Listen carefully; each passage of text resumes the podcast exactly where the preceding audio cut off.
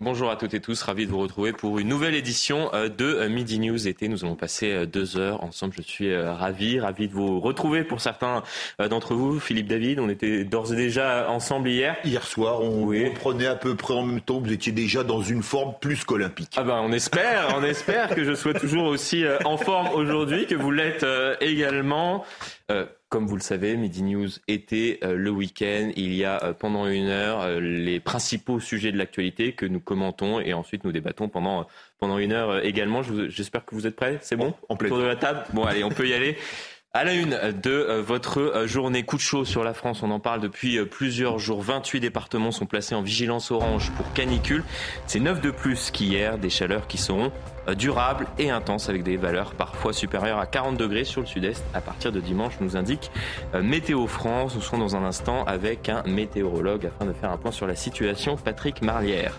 Vous êtes peut-être sur la route du retour et qui dit fin de vacances dit pour bon nombre d'entre vous rentrée scolaire, une rentrée chère aux enfants, sentimentalement parlant, quoique sujet à débat, mais surtout une rentrée chère pour les parents. Et là, il n'y a pas de débat puisqu'avec l'inflation, la facture s'annonce salée.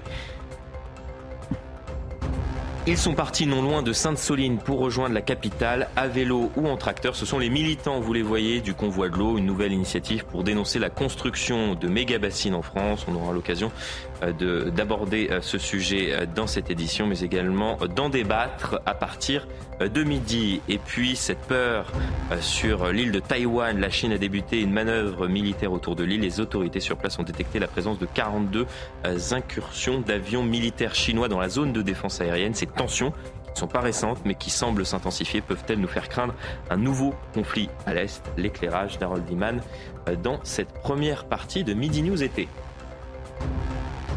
Je le disais dans les titres, vous êtes très certainement au courant, la France suffoque depuis plusieurs jours. Il va falloir eh s'y préparer. Cela va durer. 28 départements sont dorénavant en vigilance orange canicule sur un axe qui s'étend euh, globalement, pour vous résumer la situation, des Pyrénées aux Alpes, 28 départements, soit 9 de plus qu'hier. Euh, bonjour, Patrick Marlière, vous êtes euh, en notre compagnie, vous êtes météorologue. Est-ce qu'on peut faire un point euh, de manière plus complète de manière plus complète, excusez-moi, sur, sur ce qui se passe actuellement dans notre pays et sur l'explication aussi peut-être de cette canicule tardive cet été.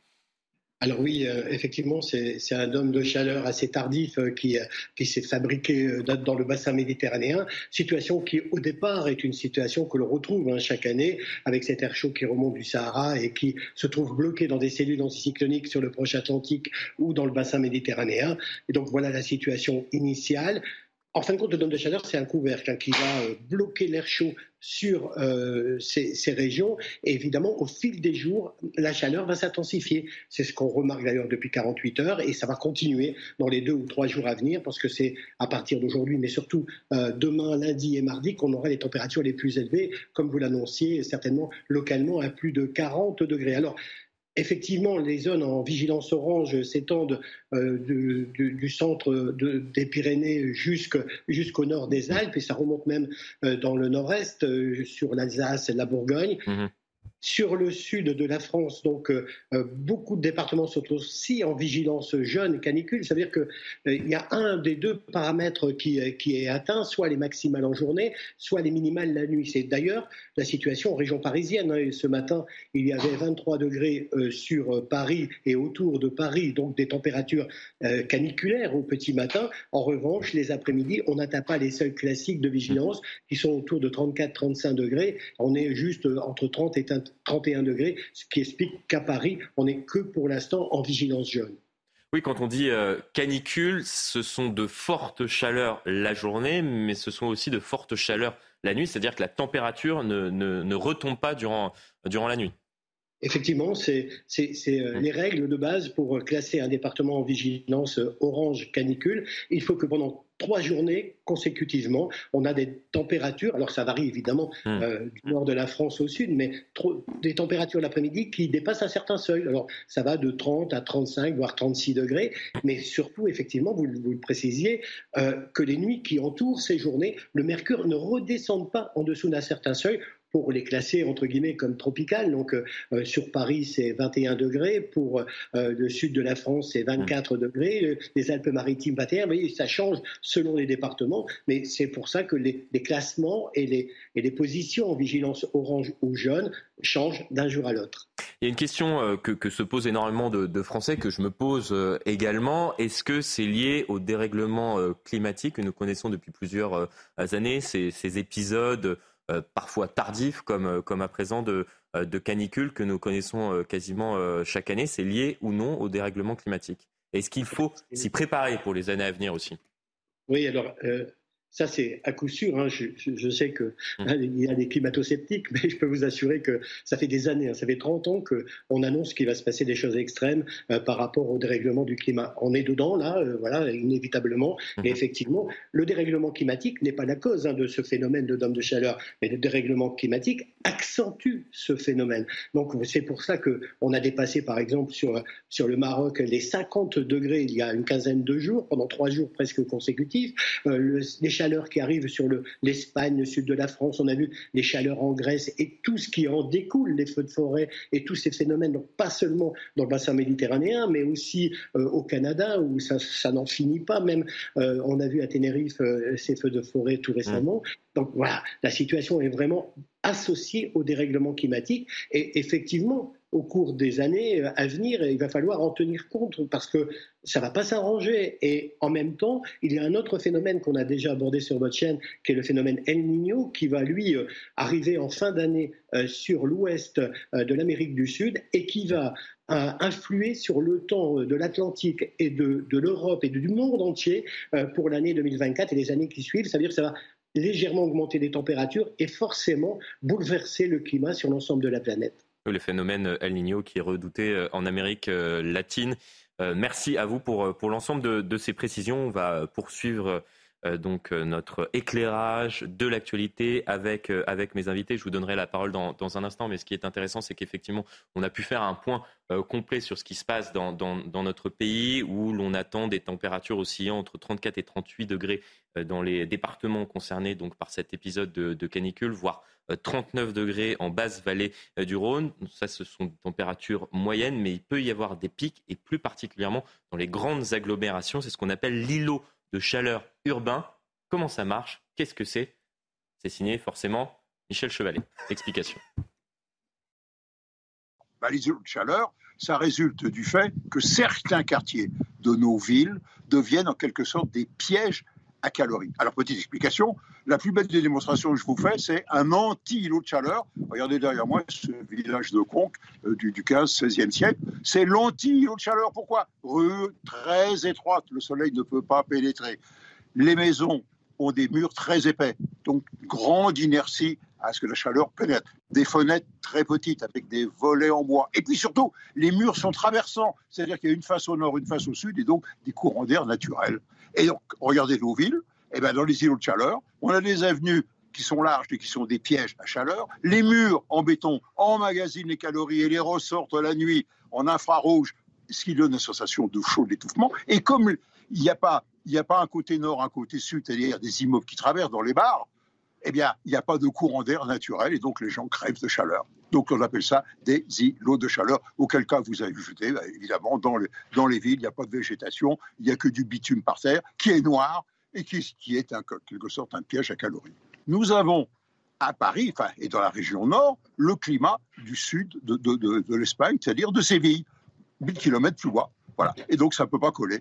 Nos villes n'ont pas été conçues pour, pour nos canicules qui vont devenir de plus en plus fortes, de plus en plus fréquentes élargit la, discussion. J'espère que vous avez noté la, chemise à fleurs de, ah, Michel euh, Chevalet. Là, c'était pour la, pointe d'humour, mais de manière euh, plus sérieuse. Effectivement, il va falloir euh, s'habituer, peut-être revoir l'urbanisme de, nos villes. C'est toute la question qui se pose aujourd'hui avec ces épisodes de forte chaleur.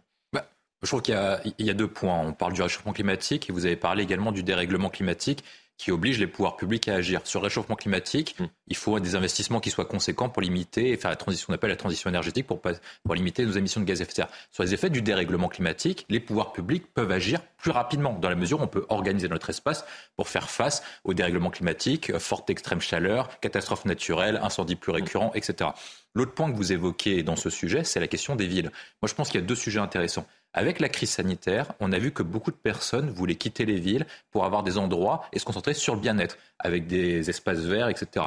Donc il y a deux questions qui se posent. Est-ce qu'on désengorge les métropoles pour inciter une partie de la population à partir des territoires périphériques et dans les territoires ruraux, c'est-à-dire reconstruire vers ce qu'on appelle un plan d'aménagement du territoire mmh. pour faire en sorte que les villes de taille moyenne, les villes urbaines de province soient attractives? Et l'autre point, c'est comment reconstruire les villes de métropole pour qu'elles soient compatibles avec les effets du dérèglement climatique, que ce soit en termes d'espaces verts, en termes de bâtiments. Ça supposera une grande vision, un plan à long terme. Je pense que ça peut transcender et rassembler les personnalités politiques et les clivages politiques et ça peut être un projet intéressant pour le siècle à venir, pour essayer d'imaginer la France de 2100 ou la France de 2050. Vous avez peut-être euh, évoqué justement euh, la raison pour laquelle cela coince trop souvent, ce sont les clivages politiques, malheureusement, y compris sur des questions qui peuvent être consensuelles.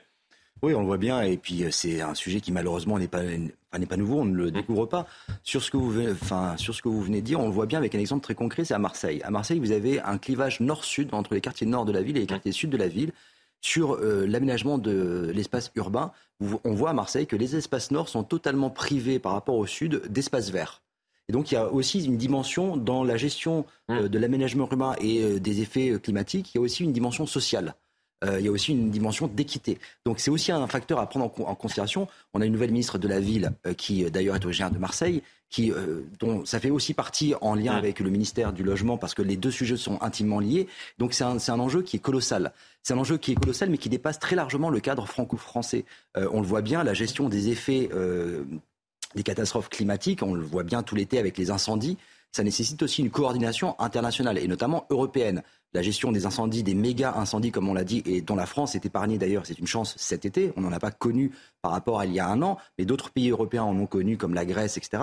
Il y a une coordination européenne qui est indispensable. C'est le même sujet, donc là, c'est le traitement on va dire, en euh, aval, une fois que les conséquences sont là et qu'elles sont à gérer. Mais il y a effectivement toute la partie à anticiper, toute la préparation de la transition énergétique qui se fait en amont, qui se prépare en général sur du temps long, parce que lorsque vous basculez votre mix énergétique sur justement du nucléaire, comme on est en train de le faire en France, en pointe en Europe, eh bien ça demande des investissements qui sont très importants et qui s'inscrivent dans une durée longue, et ça nécessite une coordination. On voit aussi les sujets un peu de tension par mm. rapport au prix de l'énergie avec nos voisins allemands et leurs choix énergétiques sur les usines, euh, les centrales à charbon. Donc là, pareil, ce sera, je pense, un sujet fondamental au cœur de la campagne des élections européennes qui s'ouvrent, hein, parce que les élections européennes, c'est dans moins d'un an maintenant, et il faudra forcément intégrer cette dimension environnementale. Mais l'accord en France, il faut le rappeler aussi, on est plutôt un pays euh, très bon élève mm. sur euh, la gestion et la dimension de transition énergétique. On est en avance, contrairement à ce qu'on peut entendre grâce dire. À quoi? Mais grâce à des choix qui ont été faits, qui sont encore faits et qui sont accompagnés aussi financièrement. Ça a un coût, entre autres le nucléaire. Euh, alors, ne euh, comptez pas sur moi pour euh, dénoncer le nucléaire. Je trouve que mmh. c'est évidemment une énergie d'avenir sur laquelle il faut qu'on mise au maximum. si on est un écologiste, on est pour le nucléaire. Ça ne peut pas être autrement. Et d'ailleurs, j'en profite pour dénoncer la position des écologistes en France, qui n'est pas du tout celle des écologistes allemands quand vous discutez avec des Grunen euh, allemands. Euh, c'est peut-être un petit peu à cause des écologistes allemands qu'on est revenu justement sur, sur notre vision sur, concernant le nucléaire ces, dernières années, même si cette vision Mais en France, on a, été. Euh, on a des écologistes. Il y a eu un changement idéologique, disons-le, de, la part du président de la République. Et je, je conclurai juste sur un point, parce qu'on a beaucoup moqué la politique du numéro vert du gouvernement avec la mise en place de ce nouveau numéro. Bah, c'est pas, c'est pas nous, hein. Non, non, mais c'est le président de la République. Moi, moi, c'est un petit peu, vous savez, c'est le bonbon. C'est-à-dire qu'à chaque fois qu'on me sort un nouveau numéro vert, effectivement, je reprends l'archive du président de la République. C'était le 5 janvier 2023. On finit par connaître la date par cœur à, l'Élysée, qui dit les numéros verts, ça sert à rien. D'ailleurs, je les ai testés. Bon, le numéro vert canicule, on l'a testé, ça marche, mais bon. Vous, vous me direz une fois n'est pas coutume, mais je vais évidemment prendre la défense du président de la République. ah, vous, êtes le propos vous êtes son meilleur avocat. Le propos qu'il a eu au mois de janvier, euh, ça fait sens. C'est-à-dire qu'un numéro, un numéro vert, pour être mis en place, il faut qu'il faut qu'il y ait une utilité. Là, on a beaucoup moqué la mise en place de ce nouveau numéro vert canicule. Euh, on voit sur les réseaux sociaux, les gens expliquent, oui, mais ça sert à rien, on sait très bien ce qu'il faut faire pour se protéger de la chaleur. Je suis désolé, mais un numéro de téléphone, qui se sert encore d'un numéro vert à l'heure actuelle C'est les personnes âgées C'est des personnes, on en connaît tous autour de nous, c'est des personnes qui sont pas à l'aise avec ah, le Vous savez ce qu'on m'a dit hier euh, Ils ont besoin au téléphone La personne était extrêmement aimable. Hein. Ah, vous l'avez appelé? Ah mais je l'ai appelé, bien évidemment. On fait notre notre métier. On m'a répondu en une minute, mais on m'a répondu pour me dire de euh, fermer mes volets euh, de mettre des serpillères humides au niveau des, du bas des portes et de manger des fruits qui contiennent beaucoup d'eau, type pastèque. Mais vous, vous êtes quelqu'un d'informé et d'intelligent, vous n'avez pas besoin d'avoir appel oui. à numéro vert. Bah, je pense que les Français, très sincèrement, les Français qui nous regardent, sont intelligents eux aussi. Et, parfois, on sous-estime un petit peu l'intelligence des Français. J'ai l'impression dans ce pays, notamment au niveau de nos élites. Quand vous êtes une personne sensible, c'est-à-dire les, les, nouveau-nés, les nourrissons, les enfants en bas âge et ou les personnes âgées, et que vous êtes dans une situation euh, de, de souffrance physique par la canicule, je pense que ça fait du bien aussi d'être rassuré et d'avoir parfois des conseils. Moi, j'ai appris, par exemple, que vous mettiez, si vous mettez un linge humide sur le, bah, haut, des, le haut des cuisses c'est là qu'on a les plus gros vaisseaux, ça rafraîchit énormément le corps. C'est plein de petites choses, mais qui parfois ont une vraie utilité. Donc les numéros verts, oui, c'est utile, et euh, notamment vis-à-vis des publics. Bon, allez, Philippe David, et puis après, on, verra un, autre sujet, malheureusement, sur, sur des habitants qui ne peuvent pas euh, bénéficier de la piscine municipale, puisqu'on a décidé de, de fermer les portes de la piscine pour raisons budgétaires. Peut-être aussi à cause des factures énergétiques trop élevées en ce moment. Ce qui est intéressant, c'est qu'en religion, il y a les croyants non pratiquants avec les numéros verts. Emmanuel Macron, on a un, on a un pratiquant non croyant, ce qui est un peu le contraire, ce qui est assez amusant d'ailleurs quand on se souvient d'une vidéo que vous avez diffusée hier. Euh, non, il y a quand même une chose importante à comprendre quand on voit les, les îlots de chaleur urbains. Alors c'est un peu compliqué, hein, c'est euh, mais Comment ne pas le comprendre? Regardez par exemple la France, le pays hyper jacobin, où 20% de la population en Ile-de-France se retrouve sur même pas 5% du territoire. Comment voulez-vous, alors qu'on a urbanisé, je vais prendre un quartier comme la Défense euh, bah, à Londres. Comment? Londres, c'est pas un pays centralisé, et pourtant il y a, toute la population est, au, Grand Londres. J'allais prendre Londres en comparaison, j'allais dire la seule ville européenne comparable, c'est Londres, où vous avez tout construit en béton, en acier, en verre, qui sont des matériaux qui gardent énormément la chaleur et même qui la renvoient, c'est sûr que ça pose, ça pose d'énormes problèmes.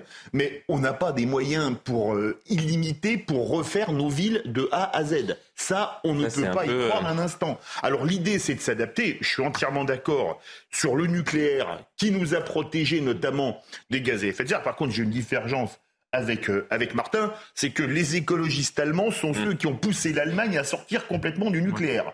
Et c'est pour ça d'ailleurs que maintenant les Allemands et nous ont fait même un peu la France aussi, hein, disons-le. Hein, oui, mais nous ont et, en plus nous on a eu on a on a eu notre côté aussi de de mm. d'auto sabordage, on va appeler ça comme ça, avec Dominique Voynet qui ferme Super Phoenix. C'était maintenant il y a quelques années avec euh, euh, ITER, enfin avec tout, tout pas ITER, euh, tout, tout, tout, le programme de nucléaire. Comment EPR. EPR, pardon, mm. qui est en retard, mais où on a voulu, au nom d'accords électoraux, promettre l'arrêt du nucléaire. On peut pas dire que François Hollande c'est d'ailleurs Nicolas Sarkozy qui en parle dans son dernier livre, dit qu'on s'est euh, suicidé ou sabordé sur le nucléaire. C'est quand même une réalité.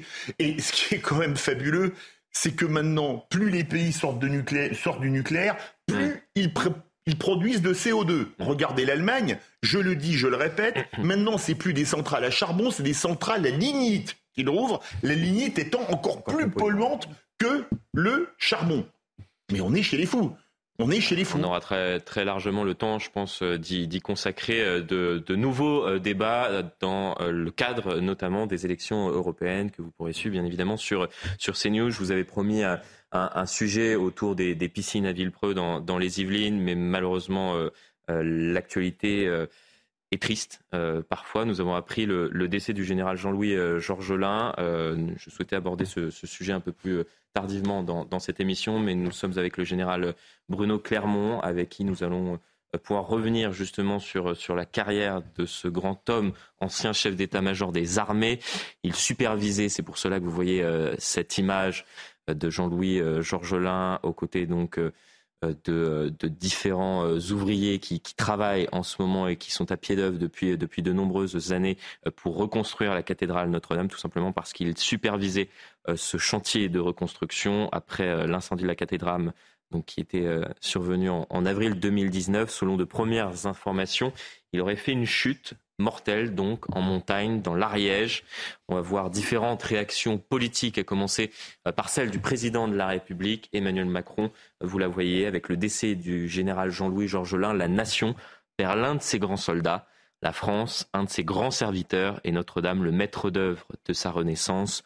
Autre réaction euh, politique, celle d'Anne Hidalgo, la maire euh, de Paris, qui, salue, qui salue également un grand homme, encore cette réaction politique, celle de Valérie Pécresse à la tête de la région Île-de-France. Très triste d'apprendre ce matin le décès accidentel du général Jean, Jean-Louis Georgelin, la France perd un grand serviteur de l'État qui a consacré sa vie au service de nos armées, qui avait pris en main avec passion et efficacité le chantier de la reconstruction de Notre-Dame. Effectivement, il était, passionné et, euh, il était chaque matin pour, l'avoir euh, rencontré sur, euh, le chantier de, Notre-Dame. Il était vraiment au, cœur de, cette reconstruction. Il souhaitait absolument, puisque c'était le, pari, euh, et on avait beaucoup triqué euh, pour le coup le, chef de l'État à la suite donc de, cet incendie euh, de, la cathédrale Notre-Dame de Paris, de reconstruire la cathédrale en, cinq ans. Et, lui disait à chaque fois, oui, nous sommes dans les temps.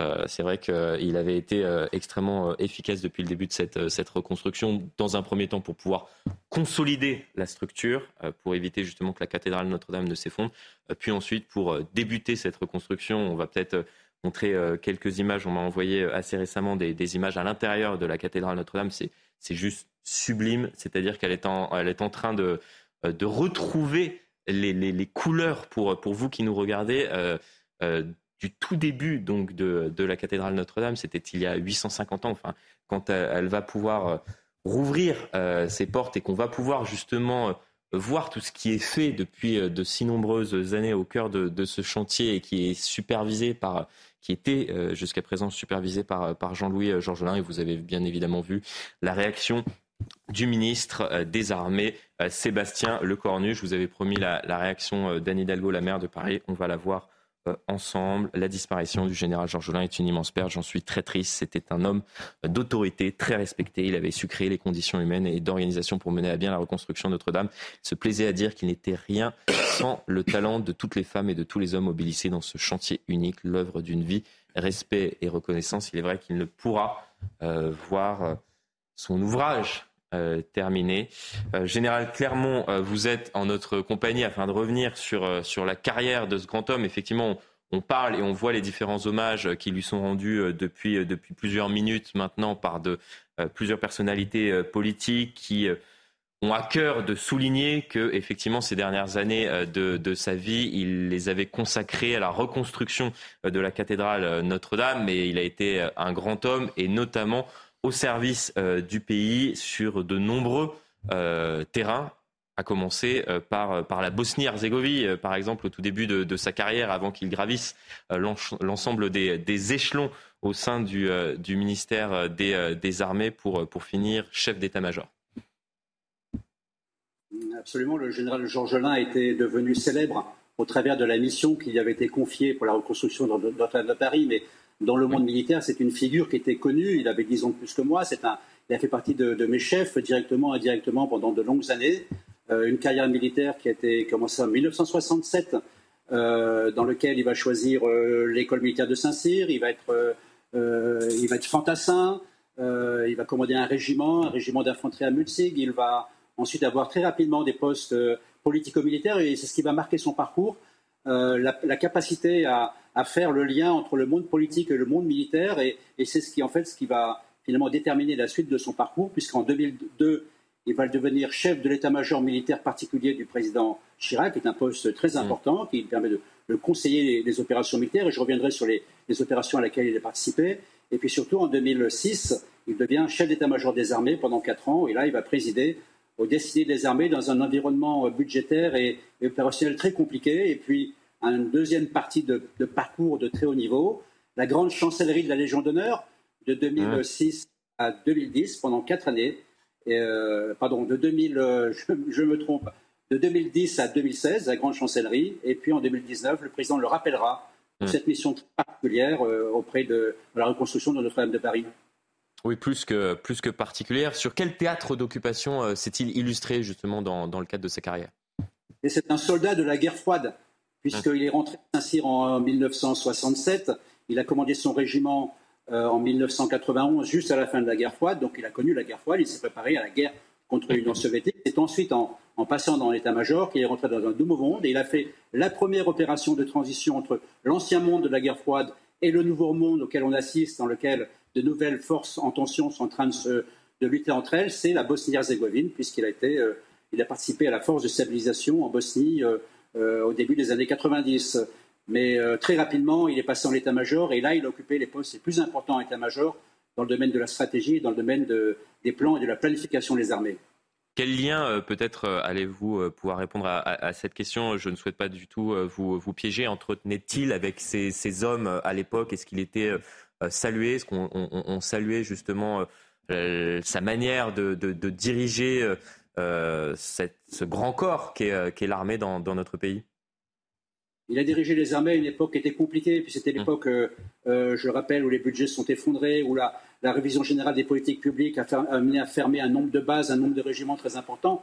Donc il s'est battu, comme tous les chefs militaires, pour essayer de freiner cette, cette, tendance euh, très lourde.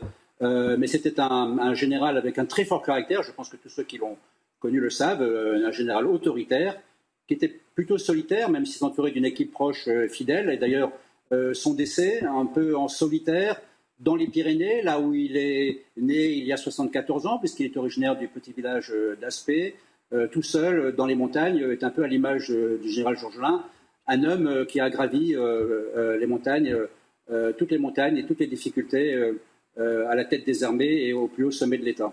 Merci beaucoup à vous. Nous avons pu revenir un peu plus longuement sur, sur la carrière impressionnante effectivement du, général Georges Jolin qui qui, je le, disais euh, à l'instant, et cela a été souligné par l'ensemble de la classe euh, politique, supervisait euh, le chantier de reconstruction de la cathédrale Notre-Dame. Et c'est vrai que j'ai pu échanger avec certains acteurs. On salue un homme intelligent.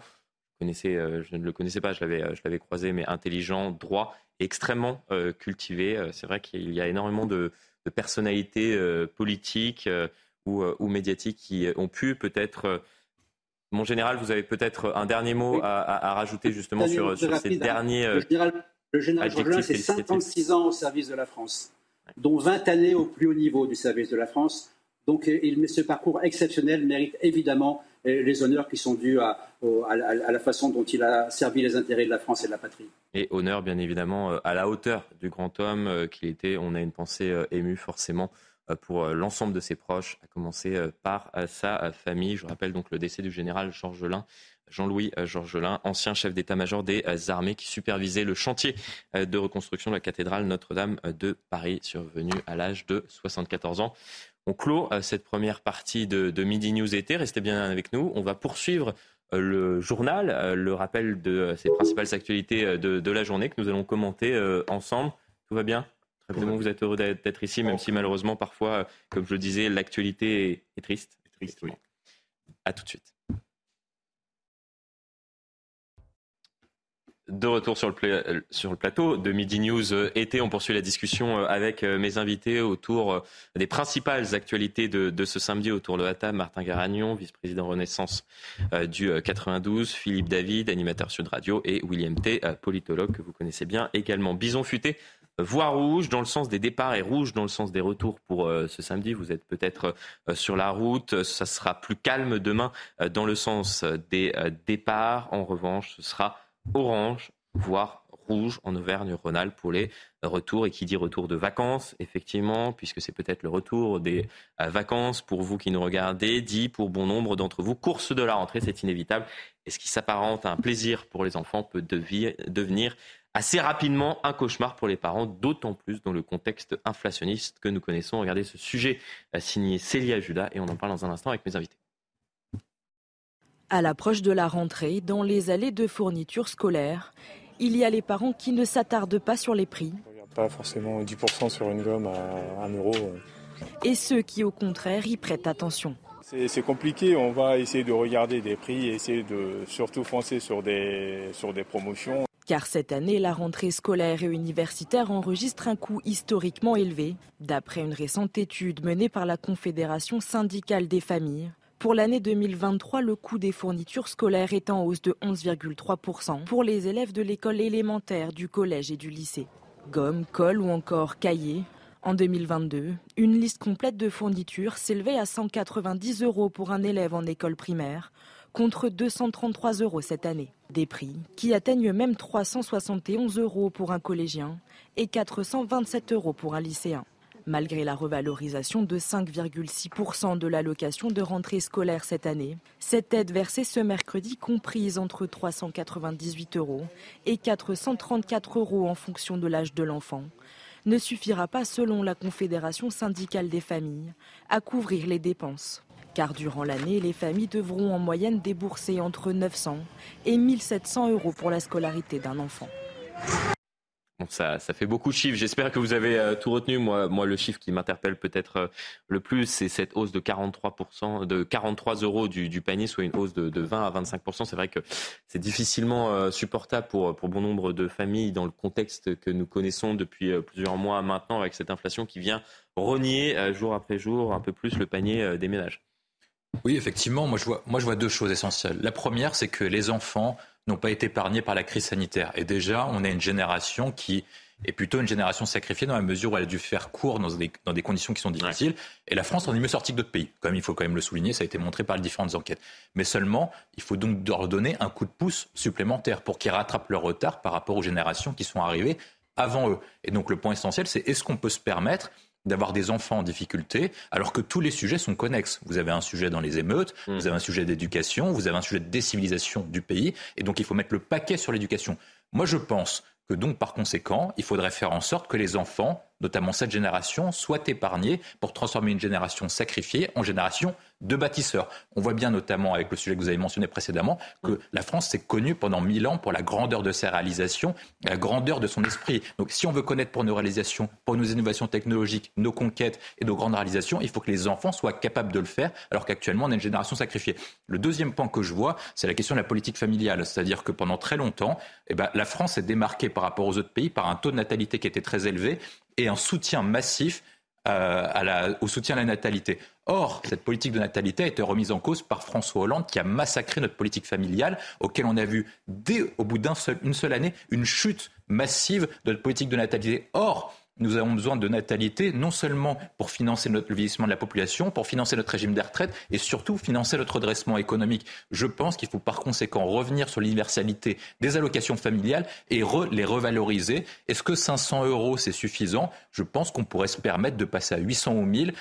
On dirait que c'est un, un coût budgétaire qui est important, mais le coût de l'éducation vous coûtera plus cher si les gens ne sont mal scolarisés à long terme plutôt que leur donner de l'argent dès le début. Et avec peut-être la, mauvaise surprise, je ne sais pas si vous avez lu euh, l'opinion euh, aujourd'hui, impôt, pas de hausse, c'est la promesse du, euh, gouvernement, mais c'est tout comme, c'est-à-dire qu'il faut, il faut s'attendre à quoi?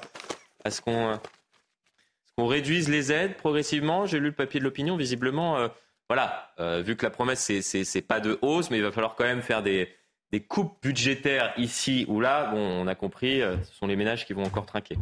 Alors c'est votre compréhension du sujet, mais vous l'avez annoncé. On fait comment pour faire des coupes budgétaires Monsieur Tardy, vous l'avez annoncé il y a quelques instants, l'allocation de rentrée scolaire, elle a augmenté. Donc vous voyez bien que les aides, contrairement à ce que vous dites, elles ne diminuent pas. Puisque là, pas partout.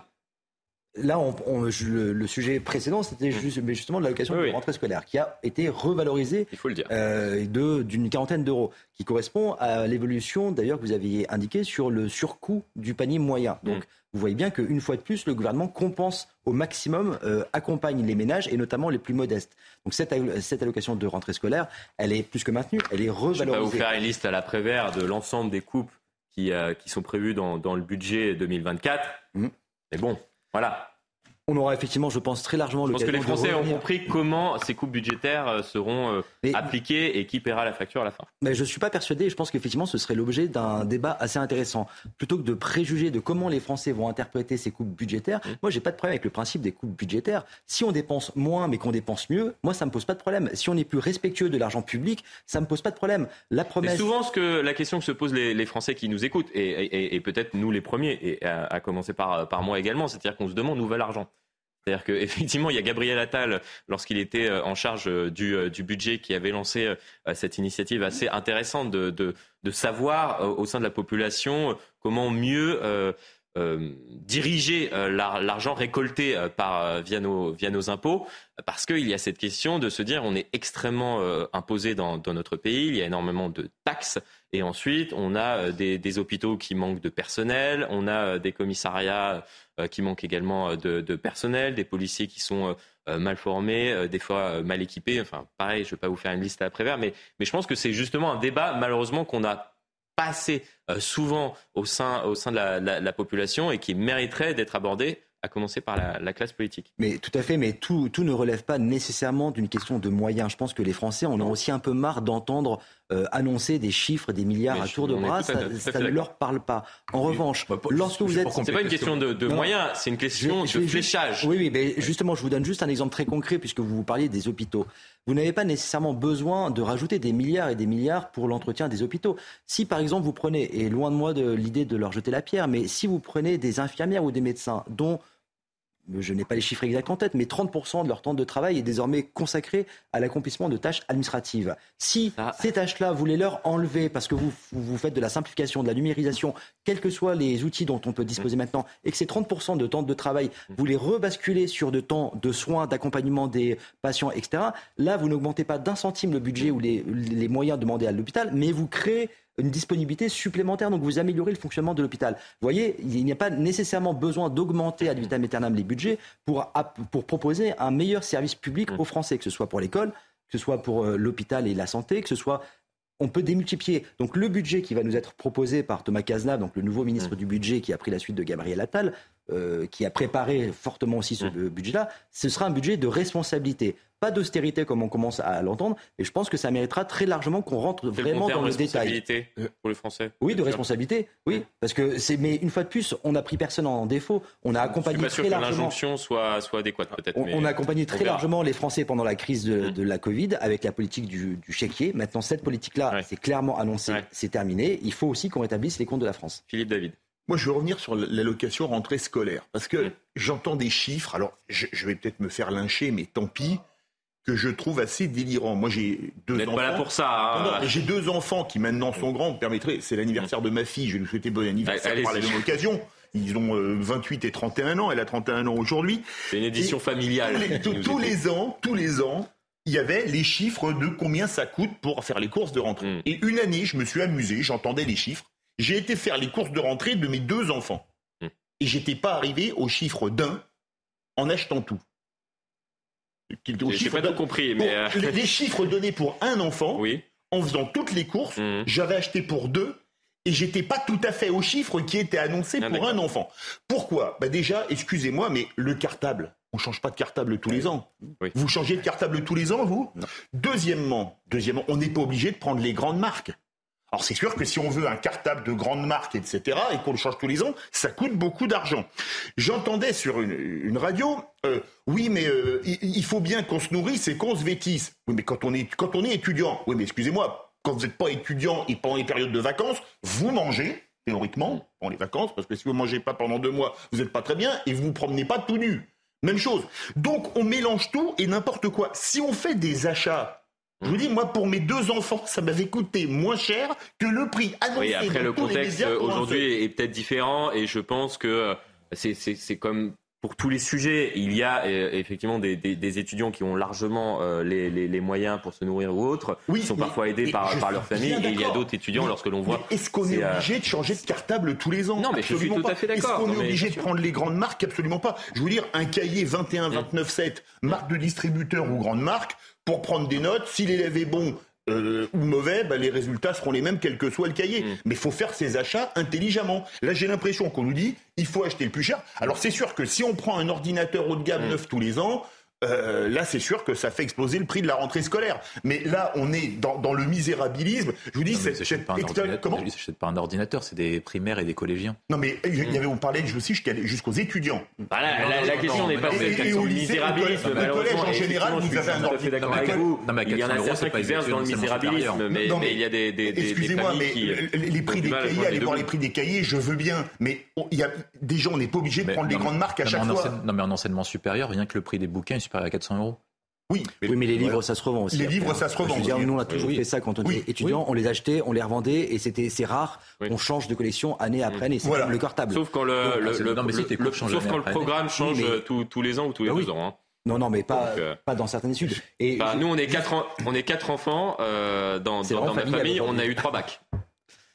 Pour vous donner trois bacs différents. Vous avez peut-être beaucoup d'écart.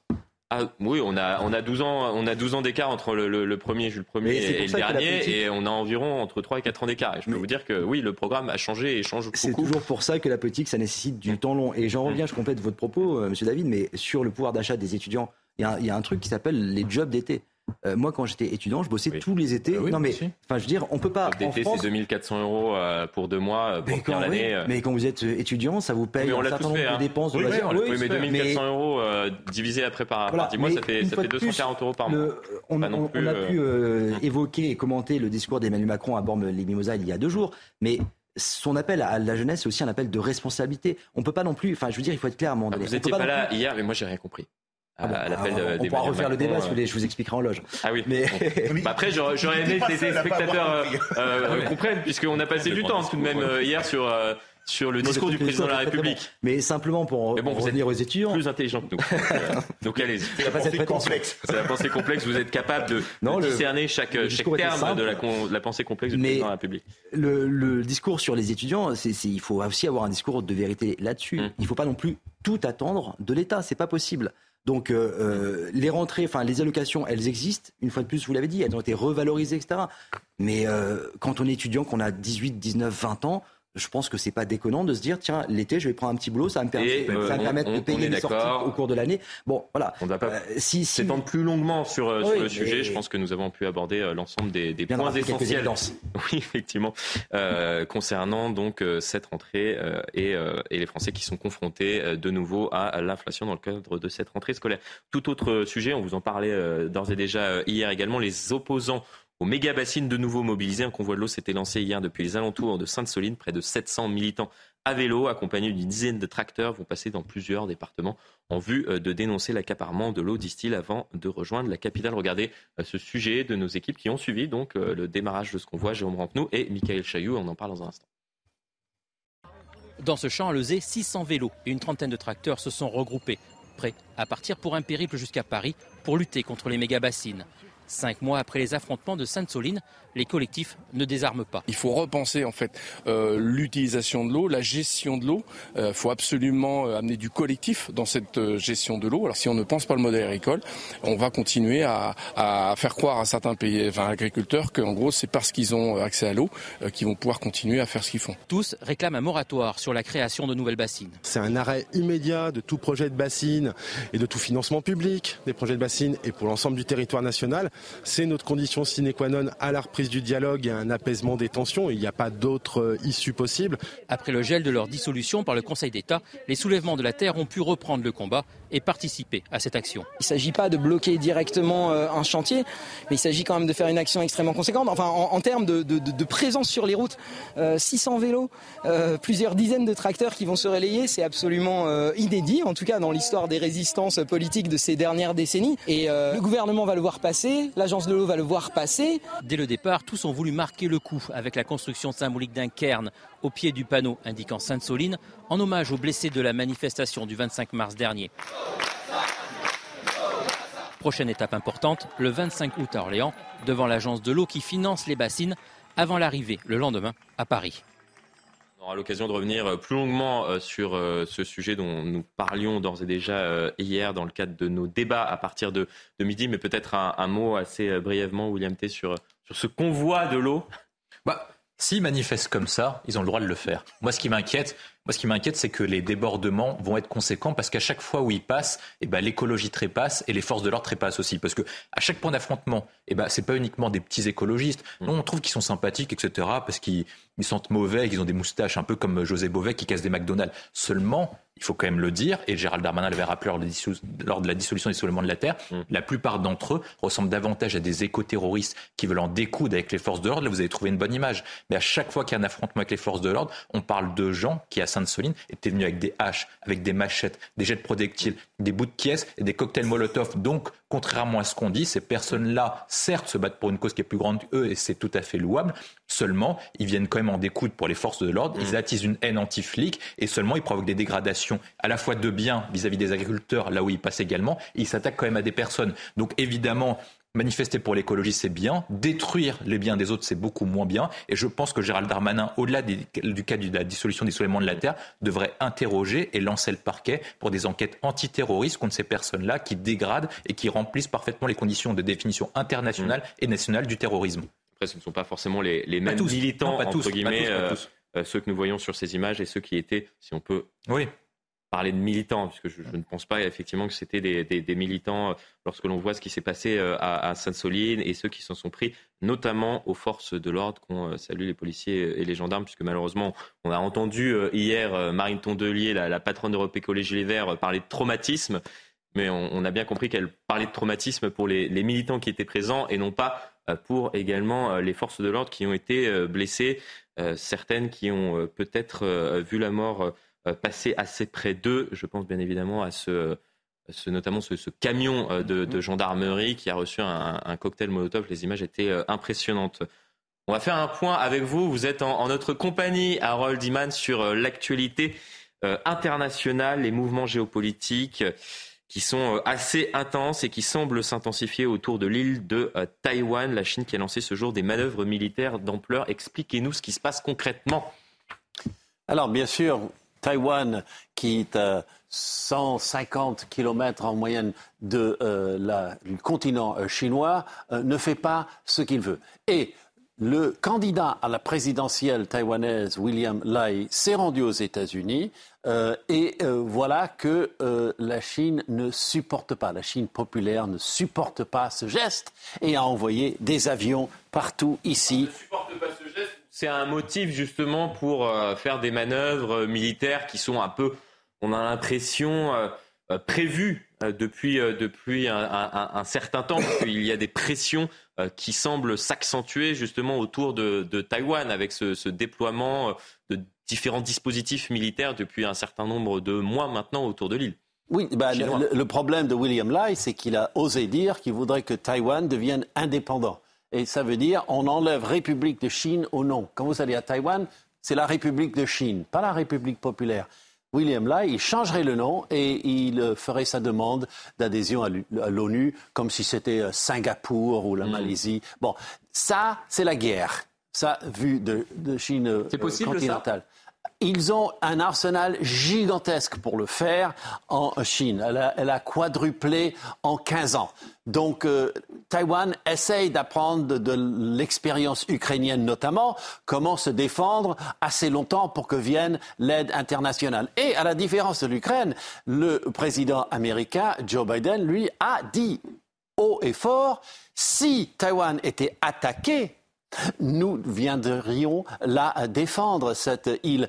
Cependant, les États-Unis, formellement, acceptent l'idée qu'un jour, Taïwan devra être rattaché à la Chine. Et si on regarde toute euh, l'Asie-Pacifique, vous comprenez que les États-Unis sont super bien placés pour le faire. Ils ont peut-être 150 000 soldats et marins euh, qui sont déployés dans cet océan Pacifique, et particulièrement au Japon et en Corée du Sud.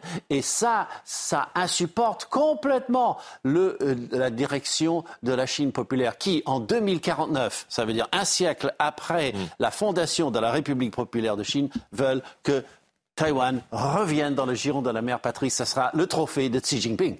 Merci beaucoup Harold Iman pour cet éclairage. Je pense que nous allons avoir l'occasion euh, d'y revenir un peu plus euh, longuement peut-être euh, dans le débat à suivre à partir de, de midi. Mais c'est vrai qu'il se passe énormément de choses et cela fait un certain nombre de mois maintenant que la Chine commence à se, se positionner autour de, de l'île de, de, Taïwan et on a vu que les Américains également craignent une intervention chinoise dans la zone due notamment donc à ce déploiement de euh, soldats autour du Japon, de la Corée euh, du Sud, donc autour de l'île de Taïwan et vous voyez autour des, des, Philippines. Merci pour cet éclairage, Harold. On vous retrouve un peu plus tardivement dans, dans la journée? Bien sûr. Allez, le rendez-vous est pris. A tout de suite, le débat euh, Midi News été, c'est dans un instant. De retour sur le plateau de Midi News, était toujours dans la bonne humeur avant de, poursuivre le débat avec, euh, avec mes trois invités, Martin Garagnon, Philippe David et William T. C'est le rappel euh, des principales actualités de euh, ce samedi avec vous, Mathieu Devez. Bonjour. Bonjour Florian, bonjour à tous. Le général Jean-Louis Georgelin est décédé hier soir lors d'une randonnée dans les Pyrénées. Il avait 74 ans. L'ancien chef d'état-major des armées était notamment responsable du chantier de restauration de Notre-Dame de Paris. Selon un représentant du parquet, la piste accidentelle est privilégiée. Retour en images sur sa carrière et son parcours avec Célia Judas. Il était surnommé le monsieur reconstruction de Notre-Dame. Jean-Louis Georgelin, président de l'établissement public en charge de superviser sa restauration, est mort vendredi soir après une chute dans les Pyrénées. Né en 1948 à Aspect, en Haute-Garonne, cet ancien élève de l'école spéciale militaire de Saint-Cyr a exercé en qualité de chef de l'état-major du président de la République Jacques Chirac entre 2002 et 2006, puis comme chef d'état-major des armées entre 2006 et 2010. Après une longue carrière militaire, le général d'armée Georges Lin est en 2010 nommé grand chancelier de l'Ordre national de la Légion d'honneur et chancelier de l'Ordre national du mérite. À ce titre, il a la mission de présenter le grand collier de la Légion d'honneur à François Hollande lors de son investiture présidentielle. D'avoir très rapidement des postes euh, politico-militaires, et c'est ce qui va marquer son parcours, euh, la, capacité à, faire le lien entre le monde politique et le monde militaire, et, c'est ce qui en fait ce qui va finalement déterminer la suite de son parcours. Membre de l'Académie catholique de France, féru d'histoire et attaché au patrimoine religieux, c'est lui qu'Emmanuel Macron choisit le 17 avril 2019 pour mener à bien la reconstruction de Notre-Dame de Paris. Une mission qu'il mènera durant quatre ans avec l'efficacité et l'autorité qu'on lui connaît. Un nouveau week-end chargé s'annonce sur les routes. Bison futé, voie rouge pour le sens des retours de vacances. La circulation sera en effet difficile sur tout le territoire et en particulier sur, les autoroutes A7, A9 et A10. Et dans le sens des départs, la journée est classée orange. L'épisode de chaleur prend de l'ampleur et gagne du terrain vers le nord. Météo France a placé 9 nouveaux départements en vigilance orange à la canicule. Ils sont donc désormais 28. Le mercure sera particulièrement élevé à Montélimar, 38 degrés, 37 à Lyon, Avignon et Albi. C'est la fin de ce journal. Tout de suite, Midi News était avec vous, cher Florian et vos invités. On vous retrouve d'ici une heure pour un nouveau point sur, sur l'actualité. Allez, le rendez-vous est pris quant à moi. Euh, je poursuis la discussion donc avec, euh, avec mes invités. Place au débat. Ensemble, on va aborder la question des 90 euh, km heure. Ça vous effraie, Martin Garagnon? Pas du tout. Le sujet ne m'effraie pas, mais c'est un sujet qui touche beaucoup de Français, notamment comme on vient de le voir au JT sur le chemin des retours de vacances. J'ai du mal à comprendre très sincèrement euh, ce qui se passe. Et je pense que les, Français qui sont euh, sur la route, justement, ont du mal à comprendre entre les 90, les 80, les 70. Euh, parfois, c'est assez complexe sur la route. Bon, on va retracer un petit peu ce qui s'est passé ces, ces, dernières années, puisqu'il y a eu cette décision il y a cinq ans. On va d'ailleurs l'écouter d'Edouard Philippe, qui, qui, portait cette mesure d'abaisser la vitesse sur les routes secondaires de 90 à 80 km/h. On va écouter l'ancien Premier ministre, puis on va, on va poursuivre la discussion. La vitesse moyenne constatée a augmenté de 4 km heure depuis 2012, ce qui est à l'origine de 200 victimes supplémentaires par an. Autre élément à prendre en compte, le type de réseau routier. À l'heure actuelle, plus d'un accident mortel sur deux se produit sur les 400 000 kilomètres de route du réseau secondaire là où la circulation est à double sens, sans muret de séparation entre les deux voies. C'est donc là qu'il faut agir en priorité, là où plus de 1900 personnes ont perdu la vie l'an dernier. C'est pourquoi nous venons de décider d'y abaisser la vitesse maximale autorisée de 90 à 80 km/h. Un ton euh, professoral pourrait-on dire. Euh, bon, depuis, euh, la mesure a été critiquée par la population. Euh, cela a fait suite au mouvement des, Gilets jaunes, notamment, et ce qui a fait dire au président de la République quelques semaines après le début du mouvement des, Gilets jaunes. C'est un indiscret du Parisien à l'époque, échange entre le président de la République et Laurent Wauquiez, le président de la région Auvergne-Rhône-Alpes. Je n'y suis pour rien dans cette affaire, avait-il dit à l'époque. C'est le Premier ministre, c'était une connerie. D'ailleurs, cette mesure n'était pas mon programme. Voici ce qu'il avait dit à l'époque et décision a été prise de laisser la main in fine au département. plus d'une cinquantaine environ de, départements sont revenus sur, sur cette mesure. Il y a il y a plusieurs mois ou plusieurs euh, années euh, à présent. Sauf que le problème, c'est que les départements qui reviennent sur cette mesure font ça sur des portions euh, de route, si bien qu'on voit les, départements qui, ont fait un retour partiel au total aux 90 km/h. Et vous voyez que la plupart ont fait un retour partiel. Et donc, on a des Français qui sont sur la route aujourd'hui qu'ils seront peut-être demain et qui sont sur des routes à 90, puis un kilomètre plus loin c'est 80 km/h, puis après c'est 70 km/h. Enfin, je suis allé en Corrèze assez récemment. C'était incompréhensible. Je, suis désolé, c'était incompréhensible. Ah, pourquoi faire simple quand on peut faire compliqué ne, le soyez pas, c'est effectivement un constat qu'on est nombreux à partager. Euh, pour revenir sur l'historique un petit peu de ce que vous annonciez dans le sujet, justement, euh, quand, quand, une erreur est faite, euh, c'est, je trouve, plutôt sain de le reconnaître. La décision de ce passage de. C'est une connerie. Bah, c'est, euh, reprend le terme utilisé par le président de la C'est pas moi qui le dis, c'est effectivement une inscription du président. Je ne vais pas dire que c'est une connerie parce qu'il faut jamais perdre de vue aussi l'objectif de départ. L'objectif de départ, c'est toujours la lutte contre la mortalité routière. Donc l'objectif est parfaitement louable et il est toujours d'actualité. Mm. Maintenant, ce qu'on peut débattre, enfin ce dont on peut débattre, ce sont les modalités de lutte contre la mortalité mm. routière. La réduction de la vitesse sur certaines portions de routes départementales notamment fait partie de ces outils. Simplement, avant de prendre une décision qui impacte très concrètement des millions de Français au quotidien, ça nécessite en effet de faire preuve d'écoute vis-à-vis des élus locaux notamment et de pédagogie. Donc peut-être qu'effectivement c'est à ce niveau-là que euh, le travail n'a pas été suffisamment fait en profondeur. Vous l'avez dit, ce sont vos propos. Le ton était peut-être un peu trop professoral.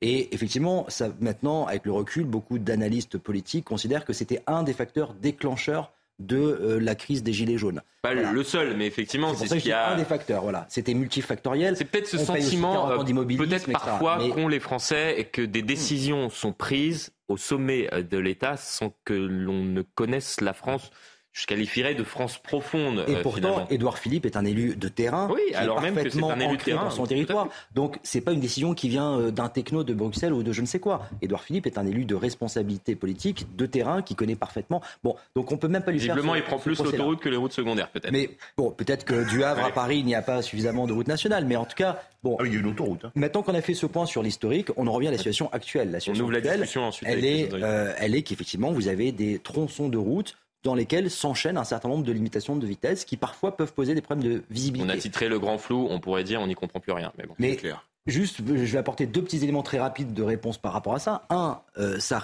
répond le plus souvent à des portions qui sont plus ou moins accidentogènes. Donc mmh. la limitation de vitesse, elle s'adapte aussi en fonction. Lorsque vous avez une route droite qui est bordée d'arbres, vous savez très bien que c'est beaucoup plus euh, euh, accidentogène mm. que bon donc il faut aussi comprendre la raison pour laquelle la limitation de vitesse elle varie selon les portions de route et deuxièmement on a de plus en plus maintenant d'outils dans les voitures qui sont des espèces de bloqueurs de limitation de vitesse, ah, mais qui nous euh, permet aussi ça, ça ne marche même pas parce qu'ils ne sont pas, ils ne sont pas malheureusement visiblement au courant de l'ensemble des, des, nouveaux dispositifs, puisque moi-même j'avais mis ce, ce bloqueur euh, euh, de, de, vitesse. Et, ça sauf que euh, voilà, ça s'adaptait plus par rapport aux nouveaux, nouveaux panneaux qui visiblement avaient été installés. oui, c'est jamais à, jour. donc c'est ça le problème. Georges Pompidou avait dit une fois à ses futurs successeurs, Jacques Chirac, arrêtez d'emmerder les Français? Et là, je pense que c'est vraiment la mesure qui a été faite. Alors, l'enfer est pavé de bonnes intentions pour emmerder les Français. Le, vrai souci, c'est que depuis des années, on a et j'ai été très gros roller, j'ai fait jusqu'à 100 000 km par an. Donc, quand je parle de route, je veux dire, je sais de quoi je parle. Euh, on a axé la répression uniquement sur la vitesse. Et une répression bête et méchante avec des bandits manchots qui s'appellent les radars fixes, qu'on met mmh. parfois dans les endroits accidentogènes, Martin, je suis bien d'accord, mais qu'on met parfois dans les endroits pompe afrique, comme par exemple en bas des descentes ou quand on limite une zone à 50, une zone industrielle, où il n'y a personne à 10h30 du soir, où il y a deux voies, et vous allez passer à 58 et vous allez prendre un PV. Moi, ce que j'aimerais, c'est une autre répression. Je voudrais une répression contre l'alcool, une répression contre la drogue.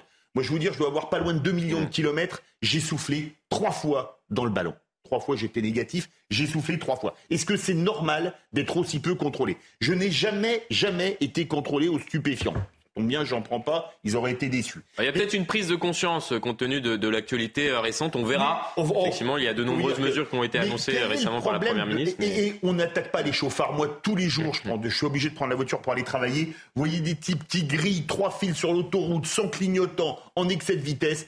Mais quelle est la différence? C'est que quand vous mettez les bandits manchots que sont les radars fixes, ou que vous mettez du bleu sur les routes, pour faire souffler les gens, pour faire pour l'alcool, pour faire des tests salivaires ou pour prendre en chasse. Mm. Enfin maintenant, il faut plus que la police prenne en chasse personne parce que s'il y a le moindre problème, même si le type est pire des chauffards, c'est les policiers qui iront en prison. Qui, qui font n'importe quoi. Là, il faut du bleu sur les routes. Il faut du bleu. Le problème, c'est que le bleu, ça coûte de l'argent, Mm. alors que les radars fixes, ça en rapporte. Donc moi, je pense qu'il faut complètement changer le paradigme de, de, de sécurité et de prévention routière. Et alors, je vais conclure sur un mot. Quand vous allez dans un département comme les Landes, très beau département du sud-ouest de la France, Vous venez des vous Landes avez au milieu de comment Vous venez des Landes Non, des Hautes-Pyrénées de la Haute-Garonne, mais j'aime beaucoup ce département. Non, Quand vous avez des Salut, lignes droites dans la forêt landaise, je sais pas, entre Biscarrosse et Dax, des lignes droites de 20 km à 80 à l'heure, je peux vous dire, vous vous endormez. Bah, moi, je trouve que sur les. Vous avez bien posé la question, c'est le grand flou. Parce qu'en fait, ça résume l'absurdistan à la française. C'est-à-dire qu'en fait, à chaque fois, on change les règles et plus personne n'y comprend plus rien. On dit oui, les Français respectent mal le code de la route ou respectent mal les règles. Mais en même temps, les règles changent souvent. Je, je, je vais faire une petite illustration sur euh, pourquoi est-ce qu'on marche complètement sur la tête. D'abord, il y a la question des kilomètres à l'heure. Donc, comme vous l'avez rappelé, en fonction des portions de route qui peuvent être justifiées, bah, vous changez de kilomètres à l'heure. Est-ce que c'est pas plus simple de se dire, voilà, on fait une règle générale, c'est les départements qui décident, ou sinon on fait une règle générale, on fait à peu près la même règle, on met la vitesse, on met 75, 80, qu'importe, on met ça partout pour simplifier aux gens une facilité de conduire en disant, bah, sur ce type de route, et ben on suit tel type de kilomètre en limitation de vitesse.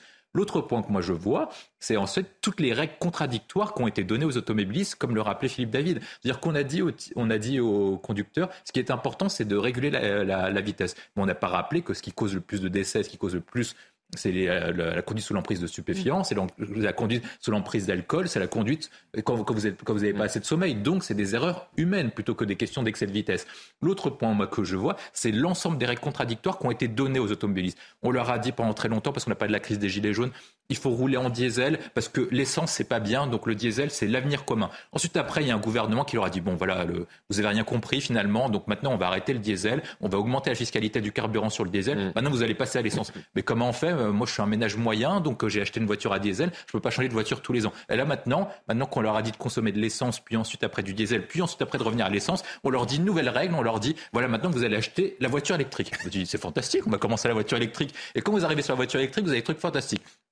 La France a un coût de production d'énergie qui est pas très cher. Par contre, on reste dans le marché européen de l'électricité avec des commerces qui ferment en raison de la montée des prix d'électricité. Et on leur dit, achetez la voiture électrique, vous êtes des ménages de classe populaire, vous n'avez pas les moyens de vous acheter une voiture, vous êtes des ménages de classe intermédiaire, vous allez passer à la voiture électrique, les batteries sont chinoises, donc ça renforce notre dépendance à l'égard de la Chine, et ensuite on augmente les coûts Ah, d'électricité. donc, bientôt françaises, faut le bientôt. dire, mais effectivement. Pas, oui. pas assez, pas assez en Pas tout cas. assez, ouais. Et une augmentation des coûts d'électricité, donc votre facture va exploser. Mais comment je fais moi si j'ai du mal à déjà remplir mon essence Comment je fais pour remplir de voiture électrique? Et après c'est pas Si ça continue que comme ça, eh ben on va leur expliquer en plus que sur les questions de production d'énergie, on va leur vous inquiétez pas sur l'énergie, on va tout régler. On arrête les centrales nucléaires, on ferme Fessenheim et la première ministre actuelle leur dit sobriété énergétique. Donc on, on leur dit passez à l'électrique. On va augmenter la consommation d'électricité, mais en même temps, on leur dit, c'est la magie du, du- du système, et ben limitez votre consommation d'électricité. Donc les Français n'y comprennent plus rien, et puis à la fin, ils se posent la question est-ce que c'est le gouvernement ou est-ce que c'est l'administration qui est stupide ou est-ce que c'est c'est eux qui le sont? Et ben ils se posent quand même la question si c'est pas les types d'en haut qui le sont. C'était la, la masterclass de euh, William T.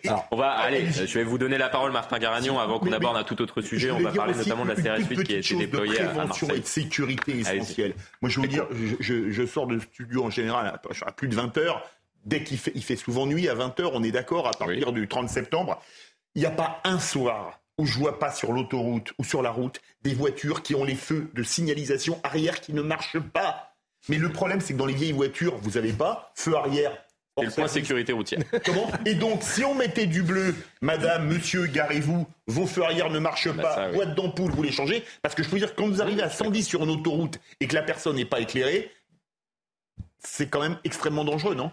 Je voulais juste euh, faire une réponse très factuelle aux propos qui ont été tenus, Mmh. qui ont eu quand même un peu de tendance, je pense, à embrouiller volontairement ou involontairement, euh, c'est vous qui le savez, mais le téléspectateur. Euh, le code de la route, j'ai le sentiment que c'est un peu comme l'équipe de France de football. Cha- chacun veut l'écrire à sa sauce et chacun a son opinion là-dessus. Le problème, c'est qu'il en faut un pour tout le monde. Oui, je Donc, pense, oui. euh, la question de, en fait, ce que vous pointez Regardez du doigt sujet, initialement, marqué 70, 80, sur- 90. c'est quoi, c'est quoi votre code de Mais- la route du coup Oui, mais parce 70, que- 80, 90. Mais parce que euh, on l'a dit, ça change en fonction des portions, en fonction du risque accidentel, etc. Non, mais la- vous, non, mais la vous globale, la sur question une route de l'échelon de Non, décision mais- non, en mais disant par exemple, il faudrait laisser euh, vous au êtes- département vous la possibilité de décider. Mais vous- mais ça réglera pas la, question. moi Demain, moi, je dis, il y a deux choix. Soit vous laissez les départements décider. Mais en quoi ça réglera le- question Non, mais Parce que au moins ils connaissent, les- au moins ils connaissent, mais oui, ils la connaissent, ils le feront- sujet. ils adapteront la vitesse en fonction de- oui. ceux qui Mais vous aurez 70, départementales 80, et 90. nationales. Soit vous dites, rien. soit vous dites, on fait une règle nationale, on leur dit, le sujet est simple, sur l'ensemble des routes nationales, hormis exception ultra spécifique dans les coins que vous appelez accidentés ou fort risque accidenté, on met une exception. Mais la règle, c'est qu'on met la même règle pour tout le monde. Là, actuellement, sur le sujet qui est écrit, 70, 80, 90, c'est-à-dire que si vous allez à tel endroit, est-ce que vous savez en avance quelle est à peu près la règle sur le principe?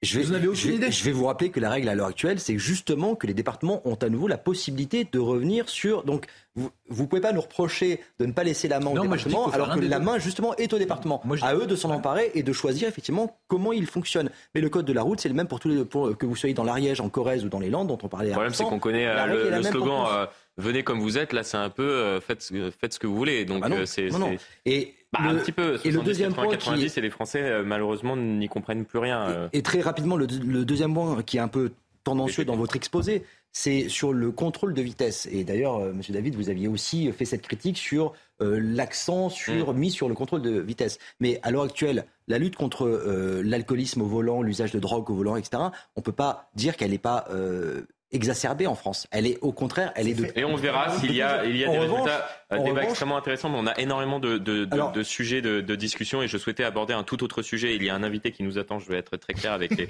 les, les téléspectateurs qui, qui nous regardent afin d'aborder le déploiement de la CRS 8. On en parle depuis plusieurs euh, mois, voire plusieurs années de, de cette compagnie euh, d'intervention spécialisée euh, justement dans, dans le maintien de l'ordre et pour euh, résoudre euh, des problématiques euh, assez euh, spécifiques. Là, il s'agit du trafic de drogue. Elle est déployée aujourd'hui à Marseille. Bonjour Philippe Choulou.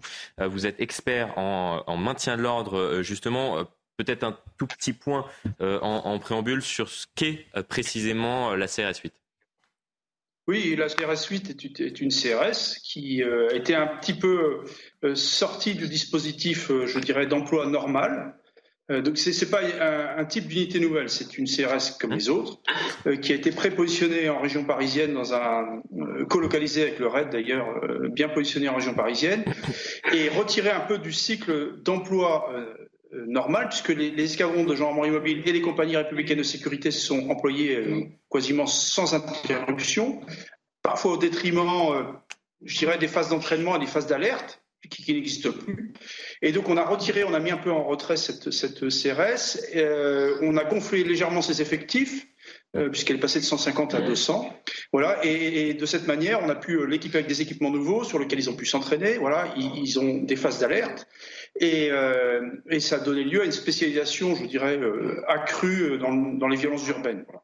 Qui, qui là encore, euh, les compagnies républicaines de sécurité, les escadrons de gendarmerie mobile savent faire face aux violences urbaines, voilà, mais avec plus d'équipements, plus d'entraînement, euh, et puis une mise en stand-by qui permet de, de projeter euh, cette, cette, cette unité particulière et, et donc d'appliquer des efforts au niveau national ponctuellement ou, ou- ou plus longtemps à des endroits où on en a besoin. Quoi. On va écouter le, le sentiment euh, des euh, Marseillais recueillis euh, sur place par euh, euh, Charles Baget sur ce déploiement de la CRS 8, à savoir est-ce qu'elle va euh, pouvoir résoudre durablement euh, les problèmes de trafic de drogue dans la cité euh, phocéenne. Et je vous redonne la parole dans un instant.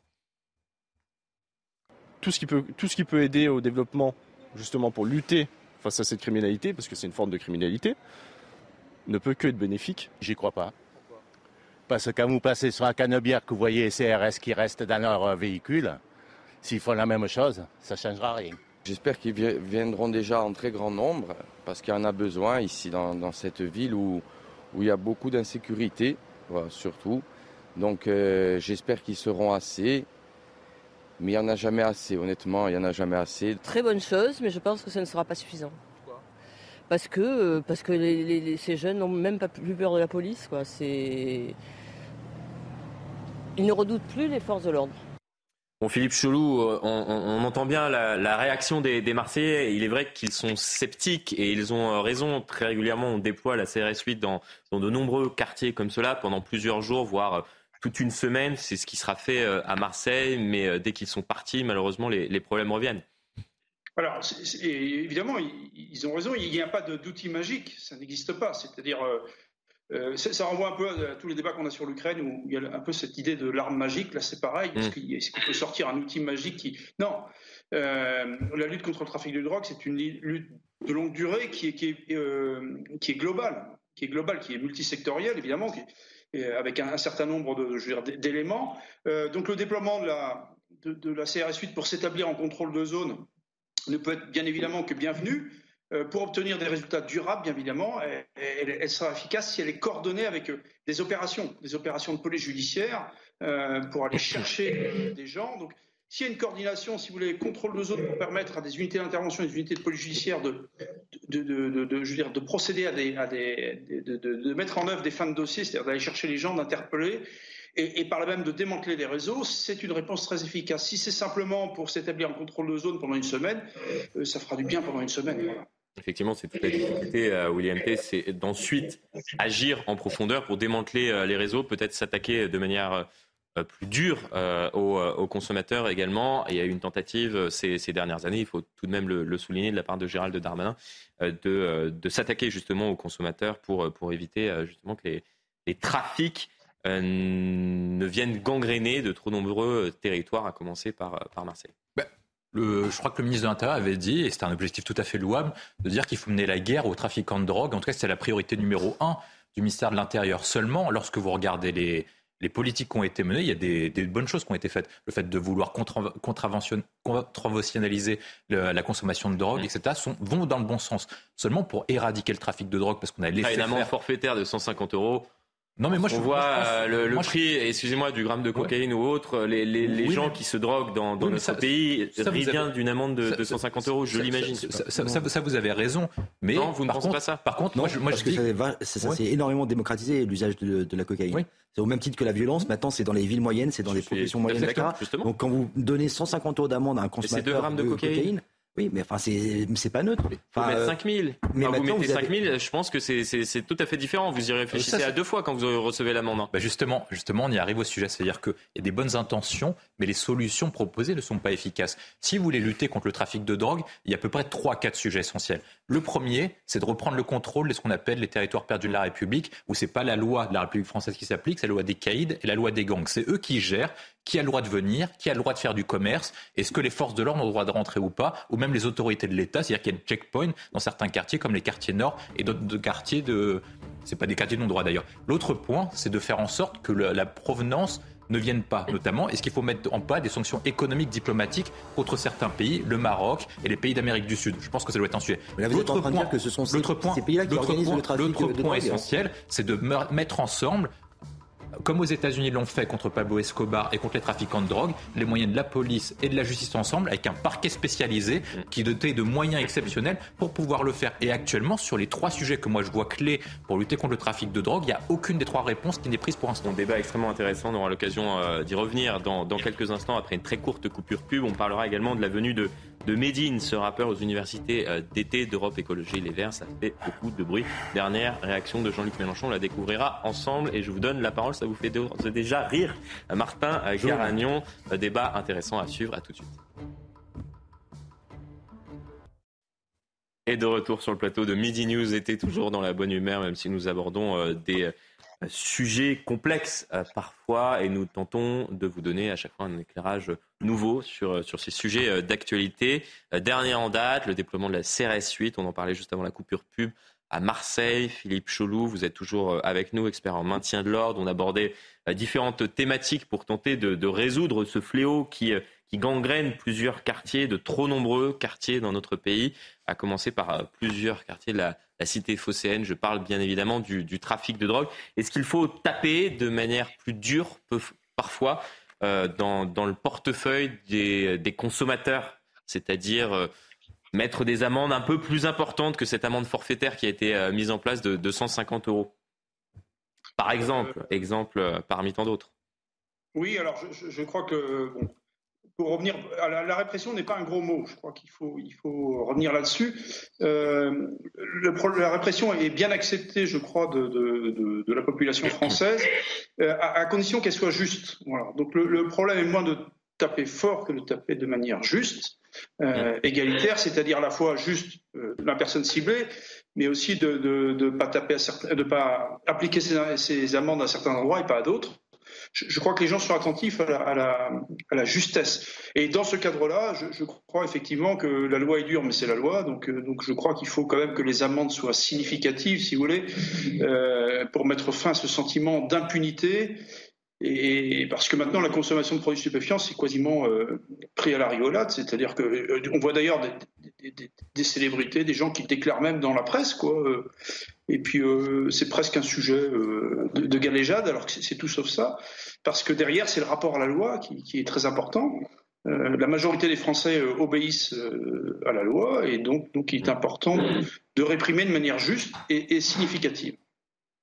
le ministre de l'Intérieur se, félicite souvent de, saisies records, dit-il assez régulièrement.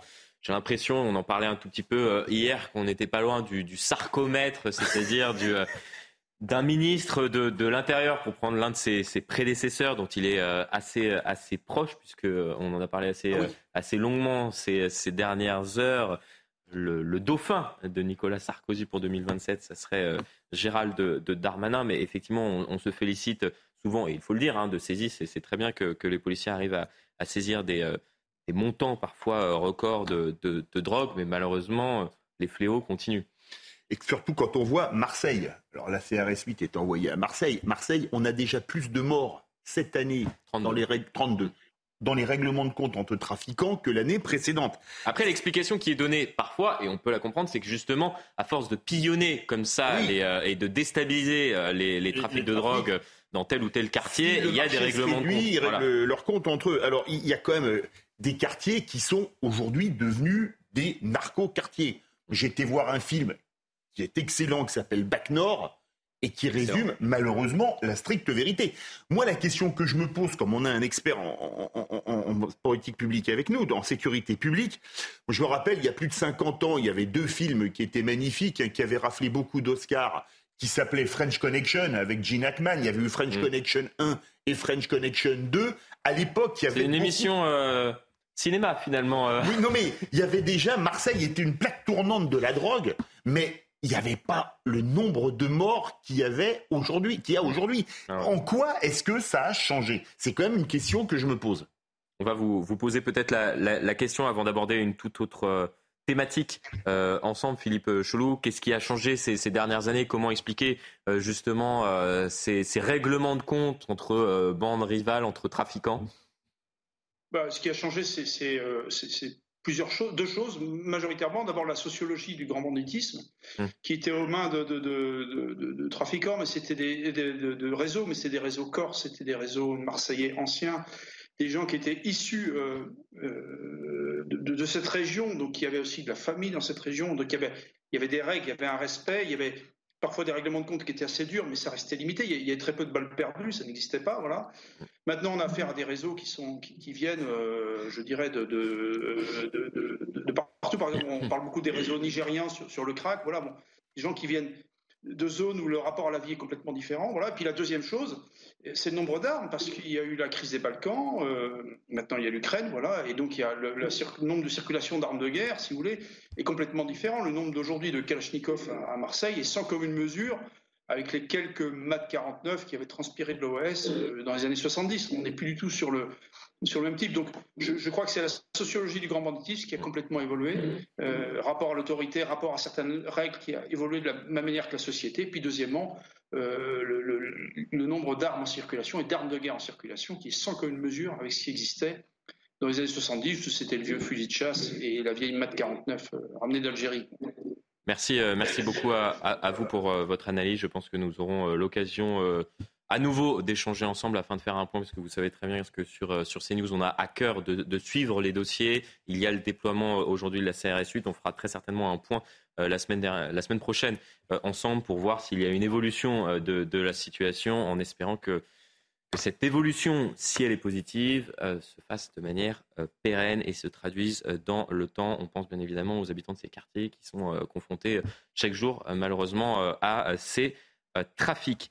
Tout autre sujet. Vous avez vu le, tweet de Jean-Luc Mélenchon il y, a, il y, a, cette venue du rappeur Médine. Lequel? Il en fait tellement. C'est vrai, c'est vrai, c'est vrai, c'est vrai. Il faut préciser maintenant. Point d'ironie que, que je perçois dans, dans, dans, votre bouche, mais vous avez raison, il tweet énormément plus vite que son nom, pourrait-on pourrait dire Trop vite. mais c'est la euh, marque de fabrique de la NUPES en, règle générale. Et on va voir ce tweet de, Jean-Luc Mélenchon qui concerne la venue euh, de Médine, notamment aux universités euh, d'été d'Europe Écologie Les Verts, mais pas que. Mais c'est surtout chez les Verts que cela fait couler beaucoup d'angles. Vous voyez ce tweet de Jean-Luc Mélenchon daté d'hier soir. Médine n'est pas raciste. Pourquoi vouloir lui faire avouer des positions qui ne sont pas les siennes après l'avoir invité? Les admirateurs macronistes de Barès, de Maurras et de Pétain ont de la chance d'avoir des opposants aussi soumis au camp, dira-t-on, des hypocrites. Alors, pourquoi la venue euh, de ce rappeur pose problème? Au-delà euh, des euh, polémiques suscitées par les paroles de plusieurs de ses chansons. C'est notamment une position assez récente qu'il a tenue sur les réseaux sociaux en répondant à Rachel Kahn. J'essaie de vous faire un tout petit peu mmh. l'historique, les éléments de contexte, entre guillemets, des propos qui ont été jugés antisémites. Et il est vrai que on va pas diffuser euh, le, tweet de, de, Médine, mais on comprend assez euh, rapidement de, quoi il s'agit, William T. Puis on écoutera Marine Tondelier qui tente de s'expliquer. Elle a été invitée euh, hier, c'est la, patronne d'Europe Écologie Les Verts, de, nos confrères de, France Inter. C'est compliqué, voilà, d'expliquer pourquoi il vient, quelle position il a, qu'est-ce qu'il pourrait faire aux, unités, aux universités d'été des Verts pour justement tenter de rectifier le tir. Enfin bref il y a une course au sein des différents partis qui composent la NUPES à qui sera le plus islamo-gauchiste et qui sera malheureusement le plus antisémitiste parce que euh, même si c'est triste à dire, l'islamo-gauchisme risque souvent avec l'antisémitisme de fait en raison des rapports euh, conflictuels qu'on a connus, notamment au Moyen-Orient. Le point qu'on doit se poser avec ces partis de gauche, et les partis de gauche doivent se poser ce type de questions, est-ce que pour eux, ils peuvent rester très longtemps au-delà et en contradiction avec les valeurs historiques qu'a portées la gauche? La gauche s'est fait connaître en raison des principes portés sur l'universalisme. La gauche s'est fait connaître notamment en construisant la loi, co-construisant pardon, la loi de laïcité de 1905.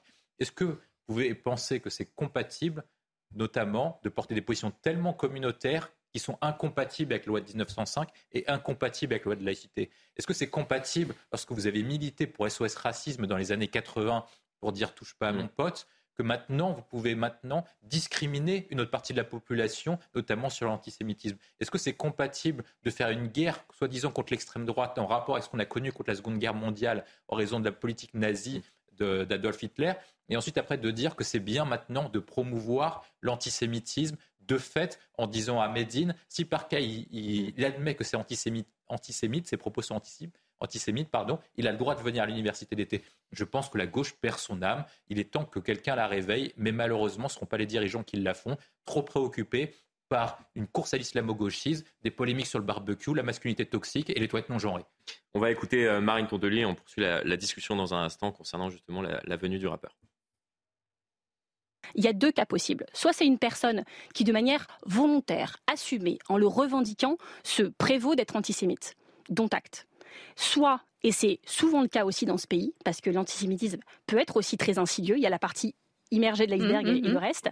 Euh, ça peut être euh, des gens qui prennent pas conscience de la portée de leurs propos, qui euh, voient pas les souffrances que ça peut générer, qui ne sont pas forcément conscients. Ça peut être par maladresse, ça peut être par mimétisme, ça peut être par manque de culture sur le sujet, par manque de formation, par bêtise aussi, par ignorance, pour plein de raisons.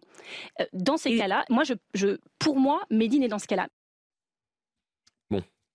Mais c'est trouvé convaincante Oui, tout à fait. Euh, dans son entêtement ah à ne pas reconnaître la réalité, elle est très convaincante. Parce que là, on s'en met les pinceaux totalement. Mais ce qui est intéressant dans le propos de Mme Tondelier, c'est qu'on découvre qu'en fait, il y a un antisémitisme qui est condamnable et puis un autre qui est pardonnable. on est toujours dans la culture de l'excuse. Si vous êtes juste bête et que vous êtes antisémite par bêtise, ben c'est pas grave en fait. Et puis on va continuer à vous inviter, à vous donner euh, la parole. Mais c'est, on peut, on peut étendre le sujet absolument tout. Donc euh, le racisme par bêtise, l'homophobie par bêtise, c'est excusable. Je suis désolé, je le rappelle une fois de plus, l'homophobie n'est pas une opinion, c'est un délit, de même que l'antisémitisme ou le racisme. Donc elle peut essayer de nous contextualiser la venue de ce Médine aux universités d'été des Verts autant qu'elle le veut. Ça ne change rien à la réalité des propos que ce rappeur euh, tient, et pas uniquement dans le tweet dont vous aviez parlé, que vous n'avez Mm. pas diffusé, mais des, des propos qu'il a depuis très longtemps, dans, le texte de, dans les textes de ses chansons, dans ses interventions dans les médias, dans ses fréquentations. Euh, on a vu circuler sur les réseaux sociaux euh, des photos où il est avec des, euh, des islamistes euh, purs et durs, avec euh, Dieudonné à faire des quenelles, etc. Donc, je veux dire, c'est pas une découverte. Donc, ils l'ont invité en connaissance de cause. On a affaire maintenant à une gauche popcorn, c'est-à-dire que vous vous mettez devant votre téléviseur et vous les écoutez faire. C'est un spectacle. C'est tous les jours ça. Vous voyez la passe d'armes hier entre Mélenchon et Olivier Faure sur, sur, sur Twitter, c'est hallucinant. Vous voyez les explications de Sandrine Rousseau ou de Tondelier sur Médine, c'est hallucinant. Moi, j'ai un peu de Elle peine commence pour- à être gênée lorsque l'on voit justement les tentatives d'explication de Marie Tondelier, de Sandrine Rousseau, euh, On simplement parce qu'au sein d'Europe Écologie Les. Verts, on va peut-être euh, voir cette réaction de, de Karim Adeli, la parlementaire je pensais- européenne voilà. d'Europe Écologie Les Verts, Réaction qui saine. estime que effectivement Médine, il ne fallait pas euh, l'inviter. C'est d'ailleurs le, le hashtag qu'elle a utilisé dans, dans son tweet. Je suis une écologiste et une femme de gauche viscéralement attachée au respect des gens, à la liberté, l'égalité, la solidarité, la laïcité. Dès lors, je ne peux soutenir et encore moins cautionner l'invitation de Médine. Oui, Médine, il ne fallait pas l'inviter. L'ancien candidat à la présidentielle écologiste Noël Mamère regrette également que son ancien parti invite le rappeur controversé. C'est dommage de voir que l'on est en train de prêter le flanc à tous ceux qui nous haïssent. Effectivement, euh, bon, alors ça fait le buzz, on parle d'eux, on parle des universités d'été qui vont se dérouler euh, au Havre, et je pense qu'effectivement, il y a, c'est ce qu'il cherchait euh, un, un tout petit peu en, en- en l'invitant, mais bon, c'est déplorable dans le contexte actuel. Quand, quand on voit Marine, euh, Marine Tondelier hier euh, sur France Inter, elle rame tellement fort qu'elle pourrait déplacer le porte-avions Charles de Gaulle. Parce que là, aujourd'hui, ils se sont mis dans une telle panade, à tel point qu'une députée européenne, comme Karim Adeli, tweet Médine, fallait pas l'inviter et que ça devienne un top tweet, c'est quand même extraordinaire. Alors, il y a quand même une question qui se pose. Parce que je trouve qu'il y a une- comme une certaine injustice de mettre le, le- le focus sur les Verts. Parce qu'il va pas qu'à l'université d'été des Oui, Verts. mais- Il va à l'université d'été. c'est très assumé chez les uns, Ah bah, c'est- un peu c'est- moins assumé chez les c'est autres. assumé chez LFI, hein, chez LFI. Ah bah oui, là, c'est- Euh, c'est assumé qu'il y vienne et il est programmé pour venir chanter à la fête de l'UMA depuis quand même un certain temps. Mm. Et je j'ai- j'ai- j'aime pas les indignations à géométrie variable. Je comprends pas alors qu'il était programmé à la fête de l'humanité, par exemple, que ça n'ait pas déjà fait scandale à l'époque. Mm. Quand il est, parce que ça a été un scandale. Soit c'est scandaleux qu'il aille où que ce soit, soit c'est pas scandaleux. Mais pourquoi est-ce que ça fait beaucoup plus le buzz chez les Verts qu'à la fête de l'UMA? Alors peut-être parce qu'il va chanter à la fête de l'UMA alors qu'il va euh, débattre chez les Verts. Ces indignations à géométrie variable, je sais pas vous. Non, mais je, pense qu'on partage euh, collectivement euh, autour de, de cette table euh, ce, ce point de vue. Il n'y a pas de- de- d'indignation à, à géométrie variable. Euh, compte tenu, après, effectivement, c'est aussi euh, ce qu'il a écrit récemment sur les réseaux sociaux qui euh, a entraîné cette polémique, disons-le, et notamment axée sur, sur sa venue au sein de, l'université d'été d'Europe Écologie Les Verts, mais il se rendra également aux universités d'été de, de, la, France Insoumise et il sera présent à, à la fête de l'UMA, effectivement, en tout début d'année. Écoutez, on clôt la parenthèse, peut-être, c'est vrai qu'on en parle beaucoup et, euh, et malheureusement, on souhaiterait parfois, et, et disons-le très clairement, ne pas avoir à aborder ce, ce type de, de débat et qu'on puisse débattre euh, sereinement aux universités d'été, que je suis pas sûr même que ça fasse avancer, euh, voire même, je pense que c'est tout, l'inverse à c'est cause un des buzz, écologistes. c'est Mais un, bon. coup de, un coup de poker qu'ils ont voulu tenter. Oui, mais à, quelle à quelle fin? On Mais- parle d'eux, mais pourquoi on faire parle d'eux, on parle d'eux, ils n'existent que comme ça parce qu'ils passent leur temps sur, sur Twitter et on voit bien que c'est la façon qu'ils ont d'exister. Les Sandrine Rousseau, c'est une nouvelle génération politique qui a voulu prendre des codes de la jeunesse parce que ils ont, ils ont un raisonnement. Il faut pas les prendre pour, euh, pour des imbéciles. Hein. Ils, savent Ils sont les prendre exactement pour des imbéciles. Ils savent À exactement commencer où ils par veulent Sandrine aller. Rousseau, qui est justement euh, assez intelligente pour l'avoir euh, rencontrée euh, assez régulièrement, euh, et Hmm. qui est adepte du, du buzz médiatique permanent pour, pour vivre, entre Mais à guillemets. quel- ouais, mais- elle, elle- elle vit de cela. Ouais, mais à quel résultat? Ils sont passés de très Mais voilà, c'est ça. à moins de cinq Oui. à la présidentielle. Ils ont gagné d'un moment, ils ont gagné des grandes villes à des défaites et des taux électoraux. Très bonne ont- stratégie pour être visible, euh, très mauvaise stratégie, effectivement, d'un point de vue politique pour, pour gagner des élections. Martin Garion parlait tout à l'heure des européennes. À mon avis, à mon avis, les positions qui ont été prises par la NUPES au moment des émeutes et aujourd'hui ce qui se passe notamment avec Médine aura de grosses conséquences électorales. Je ne sais pas, c'est que mon point de vue. On verra, parce que les élections européennes, en général, ce sont euh, des, des élections euh, qui sont favorables aux, écolos depuis de nombreuses années, où ils ont un score bien supérieur au score qu'ils peuvent avoir lors d'élections nationales, présidentielles, municipales, départementales ou, régionales. On poursuit la discussion, on va encore parler des écologistes. C'est la dernière partie qui est consacrée justement aux écologistes. On va parler du convoi de l'eau. On en a parlé ensemble, Philippe David, mais on va pouvoir élargir la discussion avec Martin Garagnon. Ça vous fait d'ores et déjà sourire. Et, et William T, il y a près de 700 militants à vélo accompagnés d'une dizaine de tracteurs qui vont passer dans plusieurs départements en vue de dénoncer l'accaparement de l'eau avant de rejoindre la capitale. C'est le convoi de l'eau. Écoutez la porte-parole du collectif Bassine Non Merci, puisque bien évidemment, ils font cela pour euh, dénoncer la construction de méga bassines. C'est plus pacifique, nous promettons, et heureusement, j'ai envie de dire, euh, que les manifestations, manifestations interdites de Sainte-Soline que nous on a connues l'année dernière, c'était en fin d'année dernière, et euh, cette année au printemps.